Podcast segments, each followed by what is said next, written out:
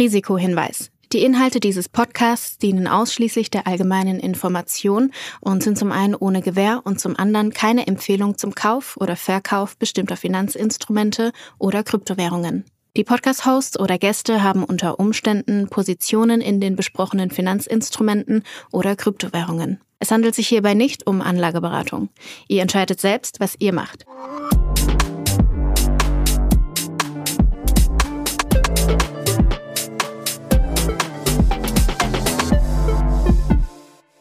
Moin Julius. Moin Flo, wie geht's dir? Mir geht's super und dir? Du, soweit, so gut. Ich war sehr viel laufen die Woche, um, um, um direkt mal an die letzte Folge anzuknüpfen. Ja, das war tatsächlich auch so eine Sache, die uns ja relativ häufig erreicht hat. Also irgendwie hat dieses Steppen-Ding äh, bei allen Leuten super Resonanz erzeugt. Und deshalb einfach mal die Frage an dich. Äh, wie sieht's aus? Wie viele Kilometer warst du laufen? Wie viel Geld hast du verdient? Und vielleicht, dass du auch nochmal unsere Hörer abholst, die die erste Folge noch nicht gehört haben. Was ist Steppen überhaupt und worum geht's da? Genau, das ist eine App, so eine Spiele-App, wenn man, wenn man so möchte, mit der man laufen gehen kann. Also man muss sich erst NFT-Sneaker kaufen, die leider relativ teuer sind. Aber dann kann man diese App nutzen und quasi während man laufen geht in der echten Welt Geld verdienen in Krypto-Tokens, die diese App auszahlt fürs Laufen. So ein bisschen Rantastic 3.0, ja? Absolut, absolut. Es haben sich echt relativ viele Leute gemeldet, die diese App, glaube ich, ausprobieren möchten. Und ich habe die Leute teilweise mit Activation Codes versorgt. Ich hatte mich darum gekümmert, dass wir da ein paar bekommen haben. Und jetzt war ich diese Woche noch ein paar Mal laufen, einfach weil ich es auch ausprobieren wollte und das Interface noch ein bisschen besser verstehen wollte, auch mal schauen wollte. Ich bin ja relativ viel gelaufen die letzten Jahre, weißt du ja von meinem Background. Und ja, da läuft man da viel mit, mit irgendwelchen Uhren und, und sonst was. Und ich wollte es einfach mal ausprobieren, wie das auch vom Tracking her und so weiter funktioniert. Funktioniert ganz gut. Okay, ist nicht ganz so genau wie jetzt eine, eine Garmin-Uhr zum Beispiel. Und was ich jetzt noch dazu gelernt habe diese Woche ist, ich hatte ja letzte Woche berichtet, dass ich 10 Kilometer laufen war und da irgendwie 30 Dollar an, an Tokens verdient habe. Und ich habe das diese Woche mal ein bisschen genauer getrackt und tatsächlich ist es so, dass ich diese 30 Dollar, das sind so 6 GST, heißt der Token, den man da verdient, dass ich die schon auf den ersten zwei Kilometern gemacht habe und danach einfach nichts mehr dazugekommen ist.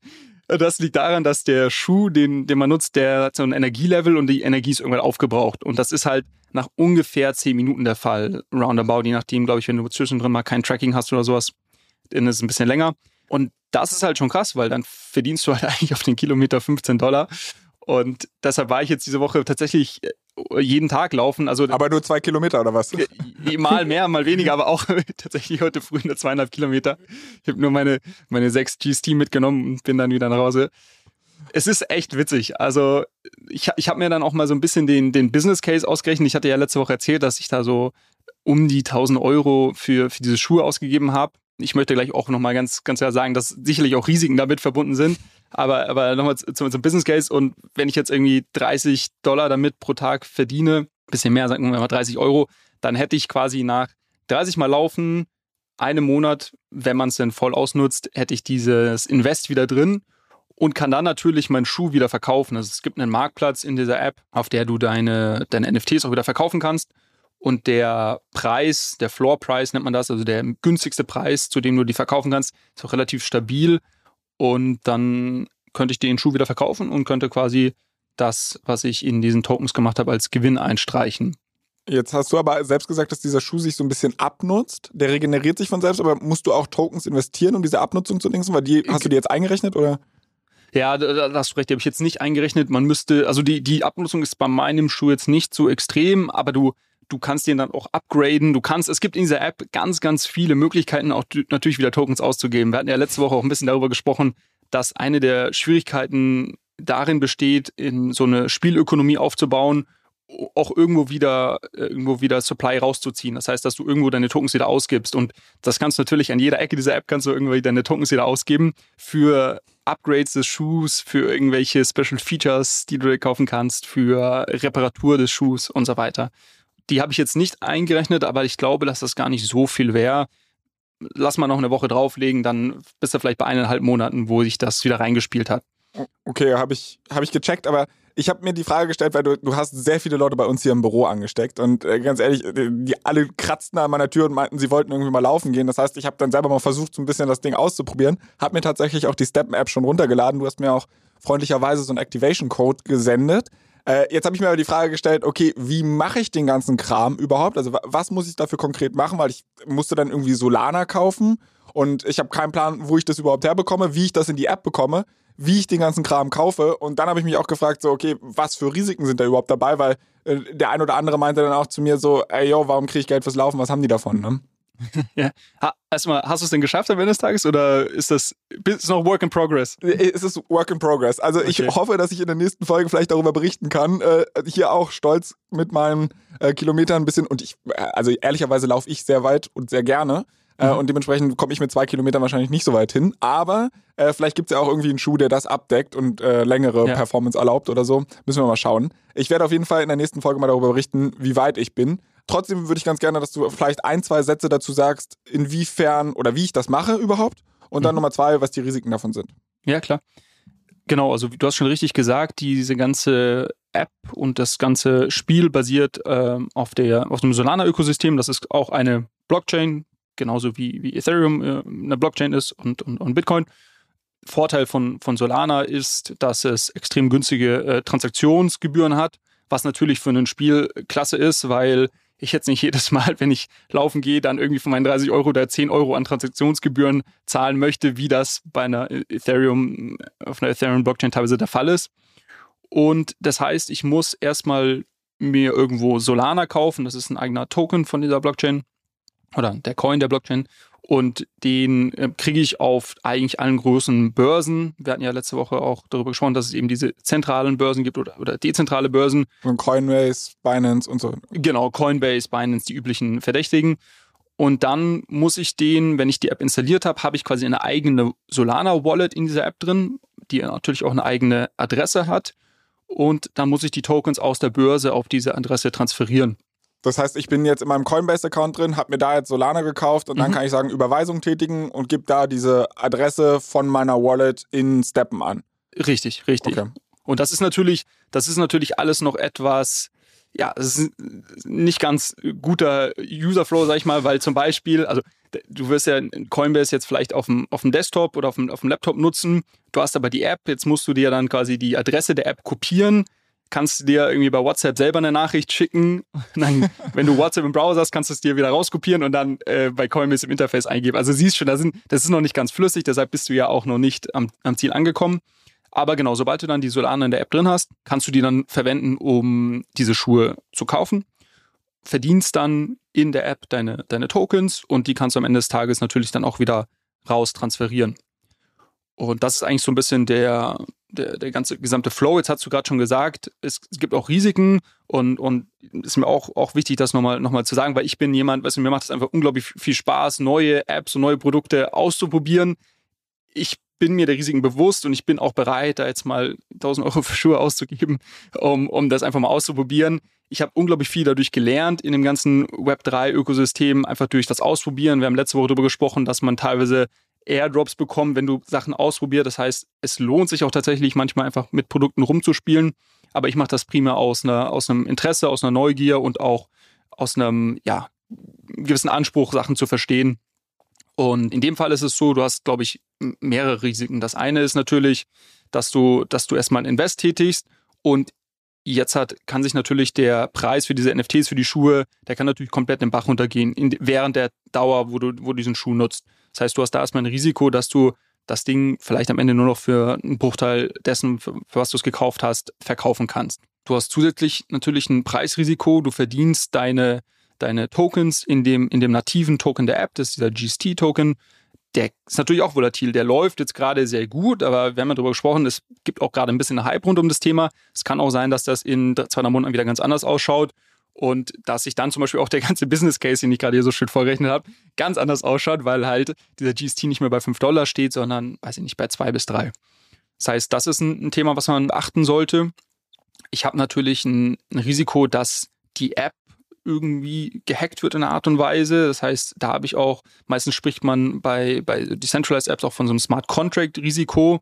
Das heißt, da gibt da gibt's unterschiedliche Ansatzpunkte. Das heißt, ähm, wenn die jetzt halt mit irgendeiner, irgendeinem Smart Contract basiert das machen, dass der eine, eine, quasi ein Loch hat oder dass man das quasi austricksen kann, da gibt es dann relativ pfiffige Hacker, die sehr viel Zeit damit verbringen, solche Risikolücken zu finden. Oder natürlich auch, ich glaube, das ist jetzt bei der App tatsächlich nicht so groß, aber bei anderen Web3-Produkten ist das auf jeden Fall ein Thema, dass natürlich auch das, das Team einfach abhauen kann. Ne? Die Leute sind oftmals nicht mit ihren tatsächlichen Namen bekannt, sondern als Pseudonyme. Das gibt es häufiger. Und man spricht dann von, von sogenannten Rug-Pulls. Das heißt, Leute ziehen ja den, den Teppich unter den Füßen weg und nehmen das Geld und ja, machen sich ein schönes Leben auf, auf den Malediven oder sonst wo.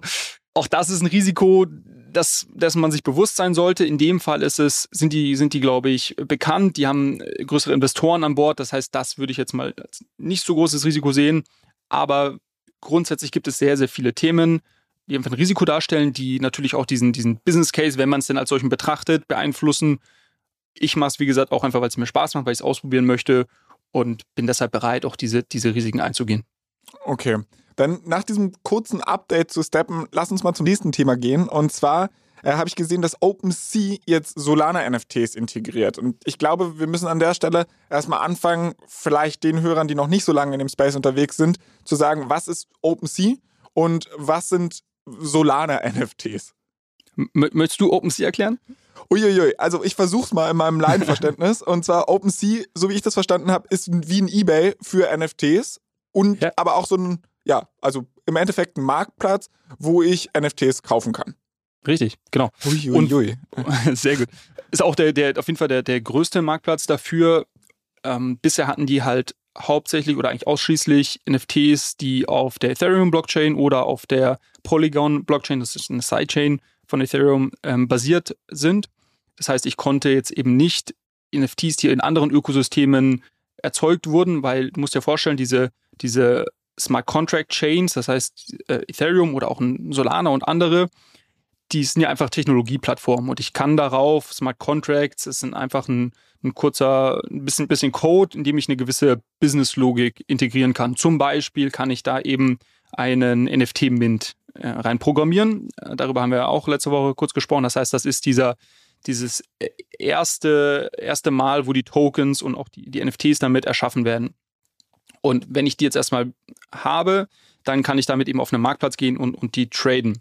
Und diese Technologieplattform, also ein Solana, ein Tesos zum Beispiel, ist auch, die haben auch ein größeres NFT-Ökosystem oder auch ein Ethereum, die haben erstmal nicht viel miteinander zu tun, weil die Leute auch dann ja eben eigene Plattformen für die NFTs auf diesen, auf diesen äh, Blockchains gebaut haben. Das heißt, auf Solana gibt es eigene Plattformen für NFTs, Tezos hat eigene, Ethereum hat eben OpenSea und auch noch ein paar andere. Und deshalb war das immer bisher relativ stark voneinander getrennt. Und das sind auch sehr eigene Communities. Das heißt, die Leute, die jetzt vielleicht im Solana-Ökosystem aktiv sind und da auch irgendwie ihr, ihr Geld gemacht haben oder investieren, die kaufen sich dann natürlich Solana-NFTs und äh, machen die als ihr Profilbild auf Twitter. Und die Leute, die irgendwie jetzt schon lange im Ethereum-Ökosystem unterwegs sind, machen das mit anderen NFTs. Und deshalb ist eigentlich ganz spannend, jetzt halt diese, diese News, die du angesprochen hast, dass OpenSea, was mit Abstand der, der, der Platzhirsch ist in dem Markt, dass die jetzt auch Solana-NFTs integrieren. Was total cool ist, weil ich glaube, dass das vielleicht auch ein bisschen mittelfristig mal dazu führen kann, dass wir so dieses sehr starke äh, Gruppendenken äh, zwischen jetzt halt ich bin irgendwie ein Sol Solana-Mensch und ich bin ein Ethereum-Fanboy oder, oder wie auch immer, dass sich das vielleicht auch ein bisschen aufweicht. Und zum anderen ist es natürlich cool, weil wenn ich als Nutzer in diesen unterschiedlichen Ökosystemen auch aktiv bin, muss ich jetzt nicht mehr auf mehrere Plattformen gehen, sondern kann das in einer Plattform vereint machen, kann dort meine Solana-NFTs traden und eben auch meine Ethereum oder eben Polygon ähm, NFTs. Können wir vielleicht nochmal ganz kurz einen Schritt zurückgehen, was ein NFT ist und was da die Idee oder der Vorteil von ist? Zumindest, dass wir alle mal kurz abholen. Ja, ja, klar, klar. Genau, ein NFT. NFT steht für, für Non-Fungible Token. Der, der Unterschied ist, wenn du dir die, die meisten Coins oder Tokens anschaust, die sind insofern nicht voneinander unterscheidbar. Das heißt, jeder, jeder Ethereum-Coin hat zwar eine andere Transaktionshistorie, aber ist erstmal grundsätzlich äh, gleich. Und ähm, wenn du jetzt halt darüber sprichst, wie schaffe ich es, dass, dass ich Dinge voneinander unterscheiden kann oder auch einzigartig mache, gibt es eben einen gewissen äh, Standard. Ähm, das, das sind die Non-Fungible Tokens. Und die werden jetzt natürlich dafür genutzt, um ganz unterschiedliche Use Cases letztendlich abzubilden. Primär war jetzt letztes Jahr der, der, der große Use Case und der große Hype rund um das Thema äh, Kunst im erweiterten Sinne, wenn man es so nennen möchte. Kunst-NFTs. Das heißt, äh, Kunst, die ich, die ich durch, die ich auf als Token repräsentiere und die dadurch einzigartig wird und ich quasi den Besitz über den Besitz eines solchen Non-Fungible Tokens, also eines einzigartigen Tokens auf der Blockchain darstellen kann. Und den kann ich jetzt natürlich auch tauschen und deshalb ähm, gibt es eben diese Marktplätze, äh, wo ich dann äh, letztendlich meinen Token, den ich jetzt zum Beispiel besitze, ähm, an dich oder auch an andere Leute übertragen kann. Okay. Habe ich verstanden. Jetzt ist es so, dass, ich meine, wir haben jetzt über zwei Sachen aus oder zwei News aus dem Crypto-Space schon gesprochen. Und ähm, wir haben ja auch so ein bisschen dieses Thema des ganzen Podcasts, was ist Hype und was bleibt. Und ich frage mich, wie kommst du überhaupt zu diesen ganzen Infos? Also wie recherchierst du neue Projekte und wie schätzt du ein, ob jetzt zum Beispiel bei Steppen das und das Risiko ist und also wo ja. ähm, ziehst du deine Infos her? Ja, ich glaube, äh, unter, unter dem Slogan, was ist Hype und was bleibt, passt das Thema NFT ist ganz gut. Ich glaube, da gab es einen ganz guten Hype die letzten äh, zwölf äh, bis, weiß nicht, 18 Monate, wenn man so möchte. Und ja, das, das, das ist gar nicht so einfach, sich da zurechtzufinden, wenn man, glaube ich, da die ersten Schritte macht, weil es unglaublich viel Informationen gibt. Es gibt unglaublich starke Anreize für Leute, ihre eigenen Projekte oder Projekte, die sie, in die sie vielleicht investiert sind, irgendwo zu promoten. Das heißt, es ist auch so ein bisschen schwierig, dahingehend zu schauen, okay, was ist ja, das sind wirklich irgendwie echte Informationen und was ist einfach nur Promotion und letztendlich die eigenen Taschen sich, sich voll machen. Ähm, man muss dazu sagen, in dem, in dem Krypto-Web3-Ökosystem findet sehr viel auf Twitter statt. Es findet sehr viel auf Discord statt und es findet sehr viel auf Te oder in Telegram-Gruppen statt. Das sind so große Informationskanäle, die, die ich nutze und die, glaube ich, auch für, für sehr viele Leute zugänglich sind, wenn sie, wenn sie in diesen Bereich reingehen wollen. Aber jetzt stellt sich ja schon ganz am Anfang die Frage, also ich meine, ich kenne Discord, ich kenne Twitter mhm. äh, und das dritte, was du gesagt hast, war Telegram. Ähm, Telegram, genau. Und ich kenne alle drei Plattformen, aber wie identifiziere ich denn wirklich die Accounts, die ich folgen soll oder die Discord-Server, auf die ich gehen soll? Also wie komme ich überhaupt der erste Schritt davor? Ja, ja.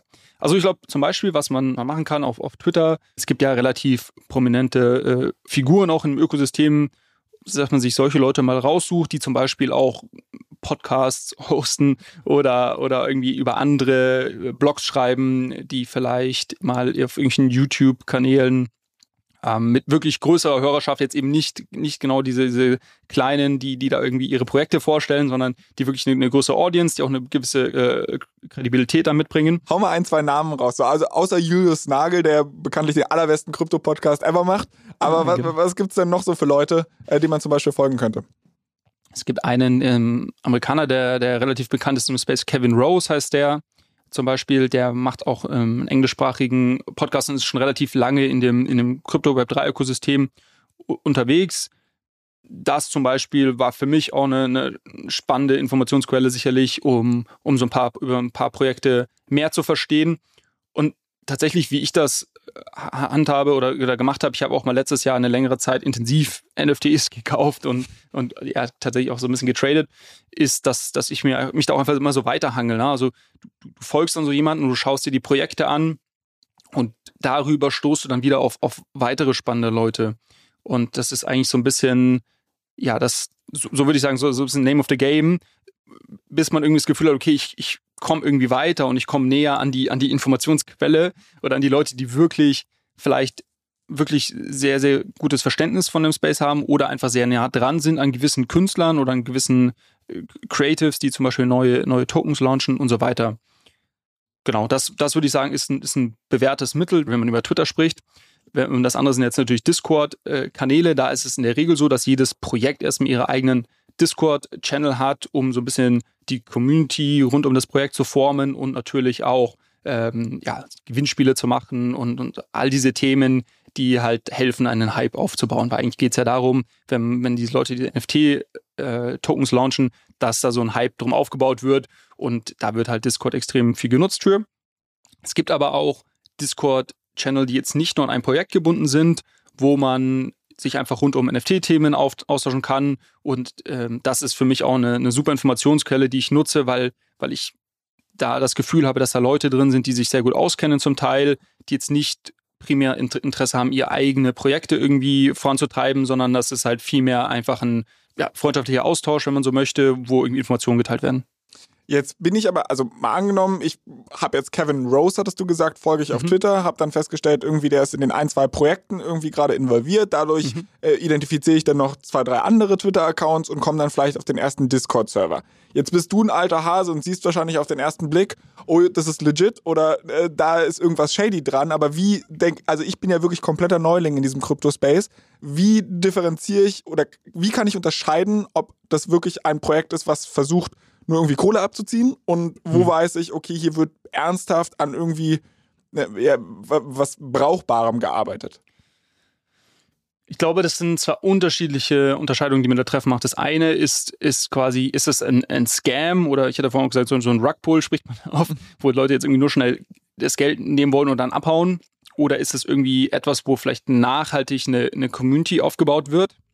Und das andere ist aber ist es quasi eine spannende Investmentmöglichkeit für mich oder nicht? Und das, dieses geht nicht immer einher. Also es, es gibt auch scammige Projekte, die trotzdem irgendwie eine, eine gute Investmentmöglichkeit sein können. Wenn du zum Beispiel, es gibt oftmals so Whitelists, das heißt, du kannst dann zum Mintpreis kaufen, bevor das Ding eben auf den Sekundärmarkt geht. Wenn ich aber zum Beispiel sehe, dass sich da ein großer Hype drum aufbaut, kann es trotzdem sinnvoll sein, zum Beispiel dieses Ding zu minden, wenn ich den Zugang dazu bekomme, weil ich dann in einer sehr hohen Wahrscheinlichkeit das auf einem Sekundärmarkt zu einem höheren Preis wieder verkaufen kann. Und das ist jetzt mal erstmal komplett losgelöst davon, ob ich glaube, dass dieses Projekt langfristig spannend ist oder, oder substanziell dort was aufgebaut wird oder ob das jetzt einfach nur irgendeine blöde Art ist, die mich eigentlich nicht interessiert. Das heißt, das sind schon zwei unterschiedliche Entscheidungen. Ähm, ich glaube, und, und genauso muss man es auch beurteilen und, und dass dieser, diese quasi Hype oder, oder Nicht-Hype und, und damit auch im Zusammenhang natürlich spannende Investmentmöglichkeit oder nicht, wenn ich den Zugang dazu bekomme.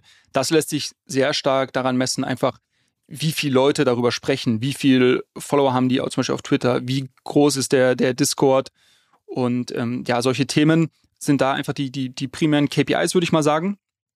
Und das andere, da schaue ich vielmehr darauf, okay, zum Beispiel sind die Gründer hinter dem Projekt bekannt, Gibt es hier irgendwie wirklich auch in dem Discord einen inhaltlichen Austausch oder schreiben die Leute irgendwie nur when whitelist, when mint, äh, äh, when Lambo? Äh, also, gibt es irgendwelche inhaltlichen Konversationen oder ist es einfach nur Quatsch, äh, grob gesagt?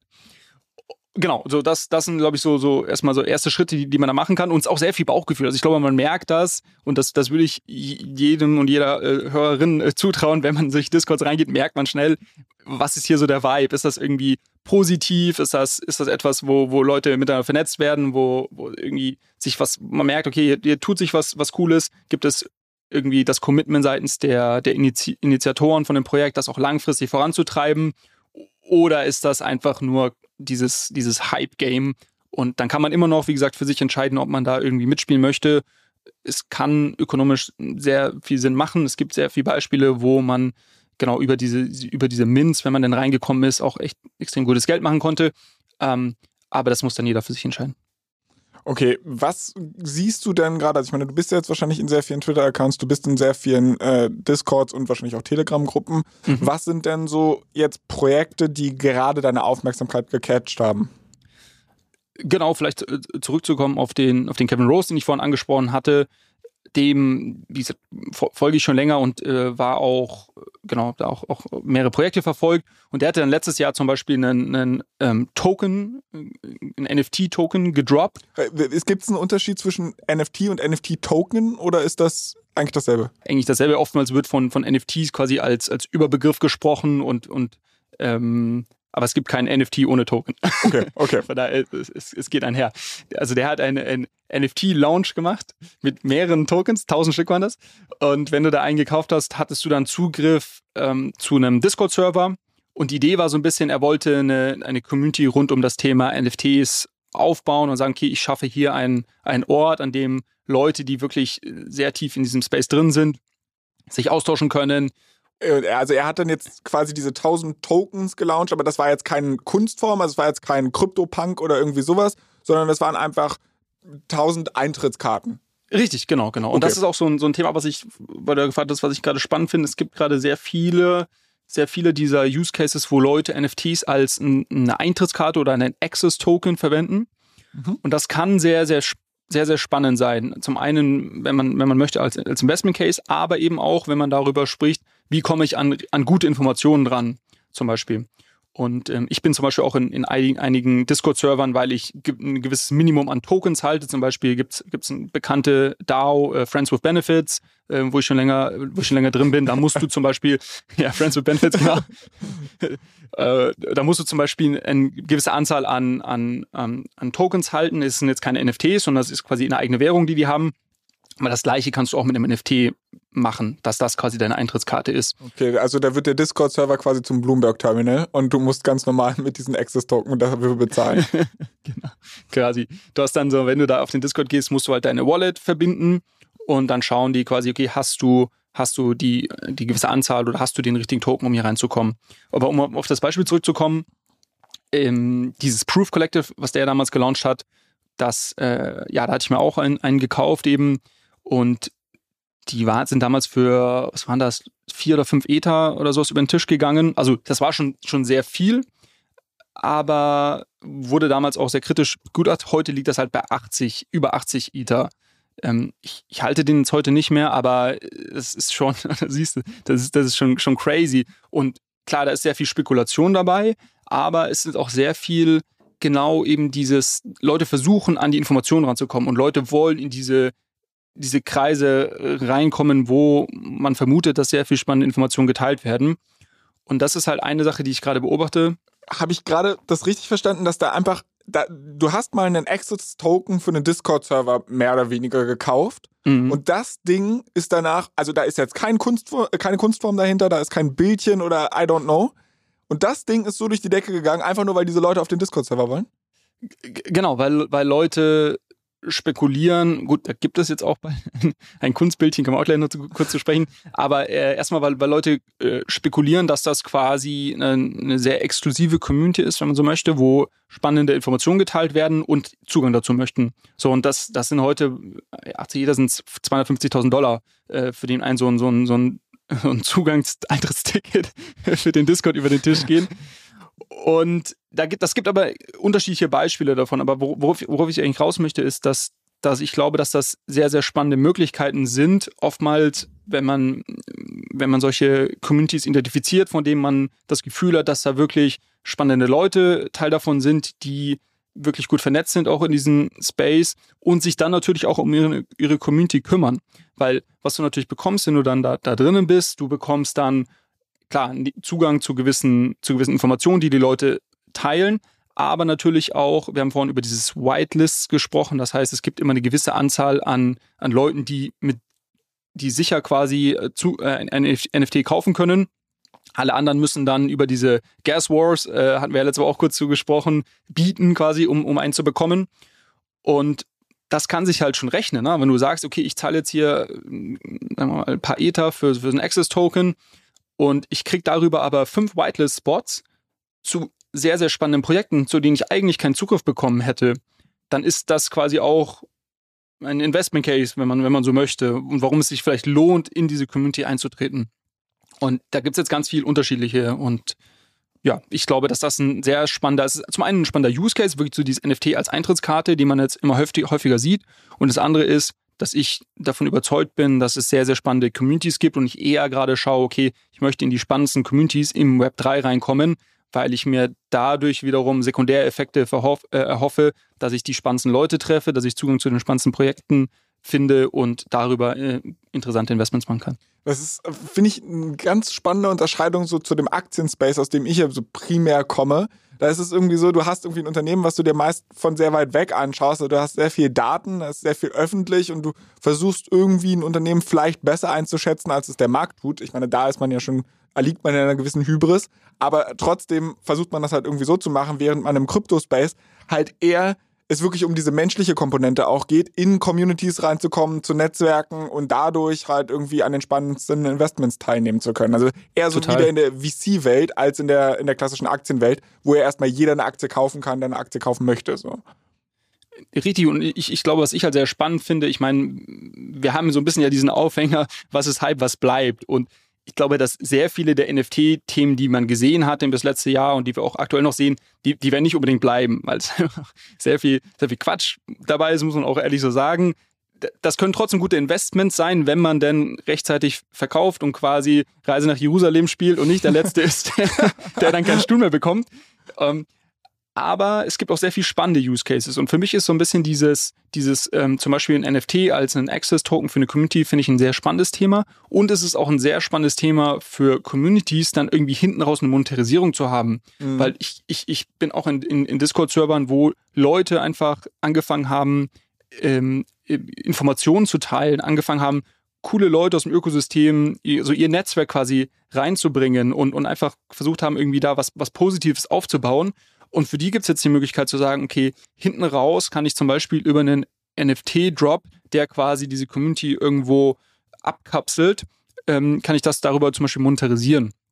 Und gibt natürlich auch meinen Leuten, die mich von Tag 1 unterstützt haben, die Möglichkeit zum Beispiel darüber dann einen Mehrwert ähm, mitzunehmen. Na? Weil zum Beispiel, wenn ich jetzt einer der ersten zehn Leute in, in so einem besagten äh, Discord war wird zum Beispiel derjenige, der dann mal irgendwann ein NFT launcht, wird zum Beispiel sagen, hey, die ersten 100 Leute, die hier dabei waren, das sind meine, meine OGs, meine, meine, meine, meine, das sind meine Leute hier, die kriegen zum Beispiel umsonst den Token. Und ehe du dich versiehst, wird das Ding irgendwie für einen gewissen Preis auf dem Sekundärmarkt gehandelt. Und das ist natürlich auch, auch eine sehr spannende Möglichkeit, dann die wirklich die, die frühen, ähm, die frühen Leute in der Community zu incentivieren. Und äh, ja, dass es sich auch lohnt, da irgendwie seinen, seinen Beitrag zu leisten. Okay, bevor wir jetzt aber zu dem nächsten Thema gehen, äh, du hattest ja auch gesagt, es gibt noch irgendwie diese Access-Tokens, wo es jetzt auch Bildchen dazu gibt. Vielleicht, dass wir da nochmal kurz zurückzirkeln. Ja, ja, ja, genau. Dieses, dieses Proof Collective, über das wir vorhin kurz gesprochen hatten, die launchen jetzt eben auch ihre eigene PFP. PFP steht für Profile Picture, weil es ja oft daher kommt, dass die Leute das dann als ihr, ihr zum Beispiel auf Twitter, ihr, ihr Profilbild machen, ihre eigene PFP-Kollektion. Äh, sehr zeitnah, das ist dieses Wochenende oder nächste Woche, dass der, dass der Drop ist. Und das wird gerade zum Beispiel massiv gehypt. Also ich glaube, das wird eine der die größten Hype-Kollektionen, die wir jetzt so in diesem Frühjahr, Sommer sehen werden. Moonbird, Moonbirds heißt die Kollektion. Und da ist jetzt zum Beispiel so, dass jeder, der Teil dieser, dieser äh, Community ist und der diesen Token hält, der kann zum Beispiel mit Sicherheit zwei solcher Moonbirds minden. Sagen wir mal, die Dinger kosten in naher Zukunft 10 Ether auf dem Sekundärmarkt. Dann habe ich quasi darüber, dass ich mir zum Beispiel diesen, diesen Access-Token für eine gewisse Summe gekauft habe, darüber schon wieder 20 Ether reingeholt. Also das heißt, also das, das, das ist schon nicht alles nur reine blöde Spekulation, sondern Leute machen sich schon auch Gedanken, was sie denn für, für Cashflows in der Zukunft ähm, erwarten.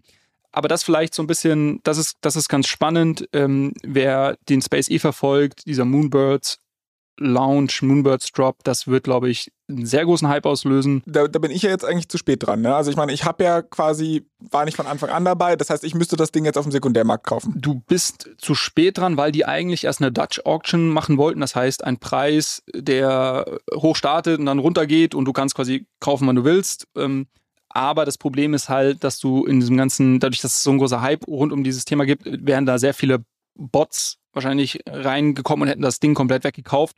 Und die haben es jetzt so gemacht, dass du dich ähm, registrieren lassen musstest zuvor, um quasi danach dann äh, Zugriff drauf zu haben, ähm, um sie könnten, hatten jetzt quasi Zeit, eine Woche diese ganzen Bots und alle rauszufiltern. Das heißt, da bist du tatsächlich vermutlich zu spät dran, aber ist vielleicht auch ganz spannend, das mal jetzt dann über die nächsten Tage live mitzuverfolgen, wie sich so ein Hype entwickelt und wie sich auch die Sekundärmarktpreise entwickeln. Wir, wir werden auf jeden Fall dranbleiben. Lass uns mal über das, ein größeres Thema, was die Kryptowelt, glaube ich, schon etwas länger beschäftigt, sprechen.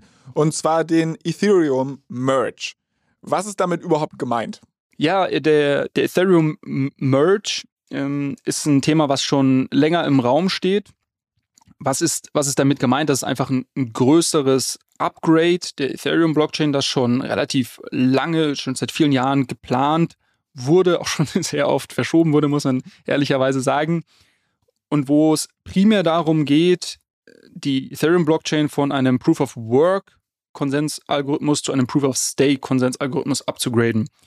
Wir hatten beides ja letzte Woche kurz angesprochen, vielleicht trotzdem nochmal als Wiederholung. Proof of Work ist das, was man, was man als, auch als, aus einem Mining kennt, wo quasi Arbeit in Form von Hashing, in Form von, von Rechenleistung ähm, erbracht werden muss und äh, Proof of Stake, da geht es darum, dass ich quasi Tokens oder, oder Coins, die ich besitze, irgendwo hinterlege und quasi durch, durch Skin in the Game und durch ökonomische Incentivierung ähm, dann an der Absicherung des Protokolls teilnehmen kann. Also warum, erstmal vielleicht die Frage, warum macht äh, Ethereum das überhaupt? Ich glaube, gibt es mehrere Gesichtspunkte, die da sehr spannend sind. Das eine ist, glaube ich, in der heutigen Zeit vor allem auch einfach unglaublich wichtig, das Thema Nachhaltigkeit. Ich glaube, Proof of Work stand und steht immer mehr sehr stark in der Kritik über den ähm, großen Strom, Stromverbrauch, den es einfach äh, erzeugt. Und äh, weitere Themen sind dann eher das Thema Dezentralisierung, Sicherheit, ähm, das Thema Skalierbarkeit. Und ähm, das sind halt vor allem viele zukunftsweisende Themen, die Ethereum quasi damit angehen möchte, weil du möchtest ja zum Beispiel halt, ähm, dich sehr dezentral aufstellen, dass du möglichst viele solcher Knoten im Netzwerk hast, möglichst viele solcher Validatoren. Und das geht halt einfacher, wenn ich das über einen, einen Proof of Stake mache. Mining brauche ich sehr viel Equipment, brauche ich sehr viel Know-how. Das ist ein sehr hochprofessionelle Industrie mittlerweile. Da kann jetzt, da können du und ich jetzt nicht irgendwie groß mitspielen. Klar, wir können uns hier so ein kleines Mining-Rig zu Hause äh, reinstellen, aber es ist schon relativ aufwendig. Beim Proof of Stake kann jeder teilnehmen. Es gibt zwar diese, diese Minimum an 32 Ether, die ich benötige, um einen solchen Knoten ähm, laufen zu lassen, aber es gibt mittlerweile Services, die es mir ermöglichen, auch mit 1, 2, 3, 4 Ether, wie auch immer, teilzunehmen. Und ich nutze quasi einen, einen Service, die bündeln dann quasi all diese Einzahlungen und lassen darüber dann diese 32 Ether-Knoten laufen. Das sind dann also Fractional Nodes, wenn man, wenn man das Pendant zu. Fractional äh, Staking, ja, äh, wenn, ja. du so möchtest. Es gibt auch eine weitere Innovation, die auch sehr spannend ist, das, ist das sogenannte Liquid Staking. Das heißt, ich kann meine, meine Ether staken. Ich möchte die gerne staken, weil es sehr, sehr spannend ist, auch aus dem Investment Case. Aber ich möchte jetzt natürlich nicht 100% meiner oder großen Teil äh, von, von liquiden Mitteln irgendwo, irgendwo parken, dann habe ich keinen Zugriff mehr drauf. Und deshalb gibt es jetzt Liquid Staking, wo ich meine Ether dann staken kann, parken kann, so gesehen. Und ich kriege aber im Gegenzug dazu wieder einen Token, der, der auch, der, der quasi gepackt ist an den Ether, der quasi den gleichen Wert hat, mit dem ich dann trotzdem noch mein Day-to-Day-Business ähm, machen kann und, und quasi trotzdem liquide Mittel zur Hand hat. Ist, ist denn sowas wie ein Lombard-Kredit aus der Aktienwelt? Also, dass ich quasi meine, ich habe Aktien und beleihe diese in Form eines anderen Tokens, so nach dem Motto. So, so ein bisschen, ja, so ein bisschen, ja. Genau. Okay. Aber, aber äh, zurück, zurück, zurückkommen auf die, auf die, auf die Merge. Ähm, genau, das Thema Dezentralisierung. Und ein weiteres Thema, was, was sehr, sehr wichtig, wichtig ist, ist das Thema Skalierbarkeit. Durch, durch den Wechsel zu Proof of Stake werden andere technologische Möglichkeiten, vor allem Sharding, was eine Skalierungstechnologie ist, möglich und, und auf die möchte Ethereum in Zukunft setzen. Und darüber schafft es dann ein Netzwerk mehr Transaktionen ähm, pro Sekunde äh, durch das Netzwerk zu bekommen. Jetzt, das kann eine total blöde Frage sein, aber du hast jetzt relativ viel über dieses Staking gesprochen. Und wenn ich das mhm. richtig verstanden habe, ist Staking einfach nur, dass ich meine Coins, die ich ohnehin habe, irgendwo hin tue, also an so, so eine Node laufen lasse äh, und damit halt Skin in the Game habe und damit äh, zu diesem Konsensmechanismus beitrage, weil wenn ich irgendwas verifiziere, was eigentlich falsch war, also irgendeine Transaktion, die so nicht geplant war oder die shady ist oder was weiß ich, dann mhm. verliere ich meine Tokens. Mhm. Oder meinen mein Ether, den ich da hinterlegt habe oder I don't know, welche Währung auch immer. Ja. Äh, jetzt frage ich mich, so ganz blöde, muss ich muss ich dafür irgendwas tun? Also ich überweise jetzt das Geld dahin, aber wie validiere ich jetzt überhaupt Transaktionen? Also klar, da liegt jetzt Geld auf diesem Knoten drauf, aber der tut das dann für mich oder wie läuft das ab? Genau, das ist halt auch das Spannende. Deshalb ist, muss man quasi auch abwägen, möchte man das selber machen oder möchte man einen Service dafür nutzen? Der, der aller, aller Großteil der, der User und der Investoren werden Services dafür nutzen, weil du natürlich schon eine gewisse Software laufen lassen musst und zum Beispiel schon gewährleisten musst, dass du eine gewisse Uptime hast. Das heißt, du kannst jetzt nicht irgendwie nur fünf Stunden am Tag äh, am Start sein und, und die restlichen Stunden bist du halt irgendwie nicht am Validieren. Dann würdest du auch, es gibt dann sogenannte, hm, man nennt das dieses, dass du deinen Tokens verlierst, man nennt das Slashing und da gibt es halt gewisse Kriterien und wenn du die quasi verletzt, dann ist das quasi ein Slashing-Event und dann kannst du einen Teil deiner, deiner hinterlegten äh, Coins verlieren. Und um, um das ähm, zu umgehen, gibt es halt da auch sehr professionelle äh, Staking-Services, Staking-Provider, die das quasi für einen übernehmen. Die nehmen sich dafür natürlich eine kleine Gebühr, aber es ist trotzdem total sinnvoll für, für Leute wie ja, dich und mich, das, das zu nutzen, um quasi die, die Sicherheit zu haben, dass man einen, einen sehr professionellen Service nutzt, der eben diese, dieser Gefahr nicht, nicht läuft, dass die Tokens verloren gehen und äh, trotzdem die, die Upside zu haben, dass ich quasi die Rewards, die durch das Staking generiert werden, mir irgendwie zufließen. Okay, aber ich muss ja schon ein gewisses Vertrauen gegenüber diesem Provider haben, wenn ich dir meine Coins gebe, ne? dass der damit keinen Schabernack treibt und sich einen schönen Urlaub auf den Malediven macht. Absolut. Auch da wieder, es verbergen sich immer Risiken hinter, hinter all diesen Produkten, hinter all diesen Themen. Da habe ich jetzt wieder das Risiko, auch zum Beispiel, dass die gehackt werden und, und darüber Tokens weggehen. Das, die meisten dieser Staking-Services sind auch irgendwo Smart, Smart Contract basiert. Auch da habe ich wieder ein Smart Contract-Risiko. Ähm, ich habe das Risiko, dass die, dass die Gründer abhauen. Äh, hast, hast du absolut recht. Die haben äh, teilweise auch Versicherungen. Das heißt, du bist da zum Teil auch abgesichert. Aber sicherlich ist es was anderes, wie wenn du es selber machst. Wobei da hast du natürlich das Risiko wiederum, dass deine Software halt einfach vernünftig laufen muss. Und das ist zum Beispiel etwas, was die dir garantieren, wenn du die nutzt. Garantieren dir gewisse Uptime äh, und so weiter. Und ähm, deshalb ist es, glaube ich, total sinnvoll, als, als Retail-Investor oder teilweise sogar auch als wahrscheinlich äh, professioneller Investor, der aber kein Know-how in diesem Thema hat, solche Services zu nutzen. Ja, jetzt habe ich das letzte Mal schon darüber gewitzelt, dass wir hier dieses Google Doc haben und da irgendwie unsere Themenvorschläge drin oder du mir so Themenvorschläge reintickerst, durch die ich dann versuche, uns beide zu navigieren. Äh, eine Headline, die da untergeordnet ist zu dem, was wir gerade gesprochen haben, verstehe ich schon wieder nicht. Und das ist äh, Ether als Ultrasound Money. Was ist zur Hölle damit gemeint? Genau, das, das spielt genau auf dieses Thema The Merge ein. Also vielleicht nochmal kurz darauf zurückzukommen. Das ist, wie gesagt, ein Event, meiner Meinung nach wahrscheinlich das bedeutendste Event in dem Crypto Web 3 Bereich, das wir dieses Jahr sehen werden. Erst hieß es, dass es noch im Q2 passiert. Hm, vermutlich wird, es, wird es jetzt ein bisschen rausgeschoben, aber es wird mit sehr hoher Wahrscheinlichkeit dieses Jahr noch passieren. Es gab jetzt in den letzten Wochen schon äh, sogenannte Testnet-Merges. Das heißt, Ethereum, musst du dir vorstellen, es gibt quasi die, die Main-Chain, auf der wir interagieren primär. Es gibt aber auch gewisse Testnets, auf denen ich zum Beispiel als Entwickler, wenn ich jetzt irgendwas baue, irgendwie mal ohne hohe Transaktion, Transaktionskosten bezahlen zu müssen, einfach mal was, was deployen kann, einfach mal schauen kann, okay, funktioniert das und so weiter. Und was die Ethereum Foundation jetzt macht, um, um eben diesen Merge, dieses Riesenprojekt, ich meine, das, das ist ja auch ein großes Risiko, wenn da was schief läuft, dann, äh, dann weiß nicht, ob, ob, ob, ob, du mich da noch so gut gelaunt hier im Podcast hast. Um, um das quasi abzusichern, simulieren die diesen Merge jetzt schon, indem sie diese Testnets eben umstellen. So, und das läuft jetzt schon seit einer gewissen Zeit, auch relativ erfolgreich. Es gab da äh, geringere Komplikationen, aber keine größeren Sachen. Nichtsdestotrotz ist es so, dass es womöglich nicht mehr oder ziemlich sicher nicht mehr im Juni, sondern eher Juli, August, vielleicht September stattfindet. Äh, the Merge. Und wie kommt jetzt das ganze Thema Ultrasound Money da ins Spiel? Wir haben gerade schon darüber gesprochen, dass es bei diesem Merge, bei diesem Upgrade primär um die Veränderung von Proof of Work zu Proof of Stake geht.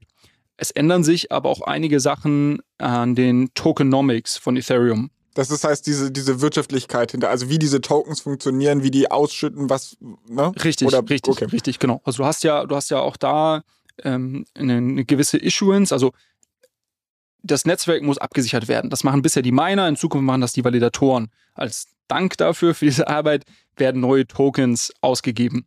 So, das ist, das ist so ein, ein grundsätzliches Prinzip. Und diese Issuance aber von neuen Tokens reduziert sich um 90 Prozent mit dem Switch von Proof of Work zu Proof of Stake. Das heißt, Ethereum ist weniger inflationär, als das jetzt in der Vergangenheit war. Viele argumentieren sogar, dass Ethereum deflationär wird. Warum ist das so? Letztes Jahr gab es schon ein großes Upgrade, ähm, das sogenannte EIP ähm, 1559. EIP steht für äh, Ethereum Improvement Proposal. Das heißt, da gab es ein großes Upgrade, was dazu geführt hat, dass ein Teil dieser Transaktionsgebühren, über die wir auch schon mal gesprochen haben, auf Ethereum gibt es relativ hohe Transaktionsgebühren, verbrannt werden. Also diese Transaktionsgebühren werden ja auch in aktiven Coins bezahlt. Und ein Teil davon geht, ging bisher an die Miner und der andere Teil wird jetzt seit letzten Sommer verbrannt. Genau. Ver ver verbrennen heißt, die werden vernichtet und somit verringert sich die, die Menge an, an Tokens, die im, im Umlauf sind. Wenn du das jetzt zusammennimmst, dass quasi die Issuance runtergeht, also weniger neue Tokens rausgegeben werden und gleichzeitig aber nach wie vor sehr viele verbrannt werden, gehen viele davon aus, dass Ethereum mit, dem, mit der Umstellung auf Proof of Stake einen deflationären Charakter hat. Und daher kommt dieses Ultrasound Money, weil das ist, ist letztendlich ein Meme, weil äh, die, die Bitcoin-Community immer von, von Bitcoin als Sound Money spricht. Bitcoin hat begrenzt auf 21 Millionen Tokens. Es gibt, wurden jetzt schon, war auch eine Headline letztens, es gibt 19 Millionen wurden jetzt schon gemintet, das heißt, es kommen nicht mehr so viele. Und Ethereum quasi als nicht nur äh, als, als sogar deflationär möglicherweise oder sehr wahrscheinlich ist dann quasi die Ultrasound Money. Das ist quasi das ist quasi der, der Augenzwinkerer der Ethereum Community an die, an die Bitcoin Maxis. Okay, jetzt haben wir ja schon sehr technisch darüber gesprochen, was das ähm, bedeutet oder warum diese Umstellung überhaupt stattfindet. Aber was bedeutet das für mich als Investor? Genau, ich glaube, dass das unglaublich spannend ist für einen als Investor. Wir haben gerade schon darüber gesprochen, dass der Token deflationär womöglich ist in Zukunft. Es gibt Staking Rewards, die womöglich in Richtung 8% hochgehen werden, wird spekuliert, die für mich accessible sind, weil als ich, nicht jeder kannte Miner sein bisher. Und ich habe einfach eine große Veränderung. Bisher hatte ich Miner, die sehr viele Tokens bekommen haben und die mussten die auch verkaufen am Markt, um dadurch natürlich ihr Equipment, ihre Stromrechnung zu bezahlen. Diese Kosten habe ich jetzt nicht mehr, sondern ich habe jetzt halt Validatoren, die eher langfristig incentiviert sind, auch die Tokens zu halten. Das heißt, in Summe habe ich weniger Verkaufsdruck, ich habe einen deflationären Coin und eine sehr spannende Möglichkeit, meine Tokens äh, anzulegen, langfristig zu locken und darüber 8% Rendite im Jahr zu bekommen. Das heißt, ich glaube, dass das sehr, sehr spannend ist. Mein Bauchgefühl sagt mir, der Markt preist das aktuell nicht ein. Von daher, ich bin sehr bullish auf Ethereum, aber das weißt du ja eh. Wir werden es auf jeden Fall weiter verfolgen. Was kann ich denn machen, dass ich hier in den nächsten zehn Folgen nicht komplett blöde Fragen stelle, sondern da halt immer mehr reinkomme? Also, wie könnten meine ersten Schritte äh, in Web3 aussehen? Also was, was müsste ich konkret machen, damit ich damit mal so ein bisschen rumexperimentieren kann? Abgesehen von, ich hole mir Steppen und gehe ein bisschen joggen. Ja, ich habe mir, hab mir auch dazu Gedanken gemacht, ich habe mir auch Sorgen gemacht äh, um, um, deine Zukunft. Nee, aber ich, ich werde dir jetzt einfach wöchentlich hier ein paar Hausaufgaben mitgeben. Das finde ich und gut. Wir werden, wir werden über deine Schritte im, im Web 3 sprechen. Vielleicht gibt es ja Hörerinnen, denen es ähnlich geht, die vielleicht auch gerade dabei sind, ihre ersten Schritte zu machen. Und vielleicht, oder ziemlich sicher, werden die sogar die, die ähnlichen Probleme haben. Und äh, dann können wir, können wir denen auch ein bisschen auf die Sprünge helfen. Ich würde sagen, bis nächste Woche schaffst du dir mal ein ordentliches Setup. Das heißt, du installierst dir mal so eine Metamask Chrome Extension. Das mhm. heißt, diese Wallet. Das heißt, ich google jetzt einfach nach Metamask Chrome Extension, gehe darauf, lade mir das Ding runter und dann. Also, das kriege ich sogar noch hin. Das ist ja das noch Web 2 für mich. genau. Dann äh, kaufst du dir auf einer deiner äh, einer Exchange, einer Börse deiner Wahl, kaufst du dir mal ein paar Stablecoins, mhm. meinetwegen USDC. Keine Anlageberatung, aber ja, also ich. Nein, keine ich, Anlageberatung, das ist komplett, also es ist nicht komplett egal, ui, das ist ein großes Thema, können wir, können wir, können wir viele Stunden zu sprechen, aber äh, genau, such dir einen aus, sagen wir okay. so. Such dir einen Stablecoin aus deiner Wahl. Ich nehme jetzt USDC, weil ne, ich habe keine Ahnung und das klang gut. Das, das klang, klang lecker. Und transferiere die doch bitte auf deine Metamask Wallet. Mhm. Das sagt mir hoffentlich dann meine Börse der Wahl sagt mir, wie ich das auf Metamask bekomme oder Metamask sagt mir, wie ich es darauf bekomme. Das wirst du mir nächste Woche berichten, glaube ich. Uiuiui. Und ja, ich glaube, das, das reicht. Und zudem hast du ja noch deine Hausaufgabe, dass du deine Solana in die Steppen-App bekommen musst, damit du mal den, für das OMR Office ein paar Sneaker zur Verfügung stellen äh, kannst. Genau, Nummer eins. Und damit hier ne, abgerechnet wird am Strand, damit ich bis zum Sommer wieder in Form komme. Wir haben jetzt die ersten Sonnenschein wieder in, in Hamburg. Ähm, ja. Genau, okay, dann nehme ich das mit, dann mache ich das so. Und ich freue mich dann auf jeden Fall nächste Woche über meine Erfahrungen zu berichten, wie es war, äh, Coins zu kaufen und sie in eine Metamask zu transferieren. Ähm, du hast diese Woche auch eine ganze Menge vor. Was steht bei dir an? Genau, ich bin nächste Woche in Amsterdam da ist nämlich die eine der größten Entwicklerkonferenzen von Ethereum, die sogenannte DevConnect. Und da werde ich mal ein bisschen unterwegs sein. Ich freue mich einfach mal wieder viele Leute, jetzt auch nach dem, nach dem längeren Lockdown, wo man nicht auf viele Konferenzen gehen konnte, auch mal wieder viele Leute zu treffen. Ähm, es ist 420, internationaler Kiffertag in Amsterdam. Das ist nicht der Grund, warum ich da bin. Es ist äh, tatsächlich die DevConnect-Konferenz. Und äh, ja, mein Ziel ist es, ein Bild mit Vitalik zu machen, während ich ein T-Shirt trage mit Vitalik drauf, auf, de auf, dem er ein Lambo schenkt. Okay, da, da, noch ein Grund, warum ihr diesem Instagram-Account folgen solltet. Wir würden es auf jeden Fall teilen, wenn du das hinbekommst. Äh, Julius, ich freue mich auf jeden Fall drauf, was du zu berichten hast in nächste Woche und äh, wir hören voneinander. Mach's gut, Flo. Ciao, ciao. Ciao, ciao.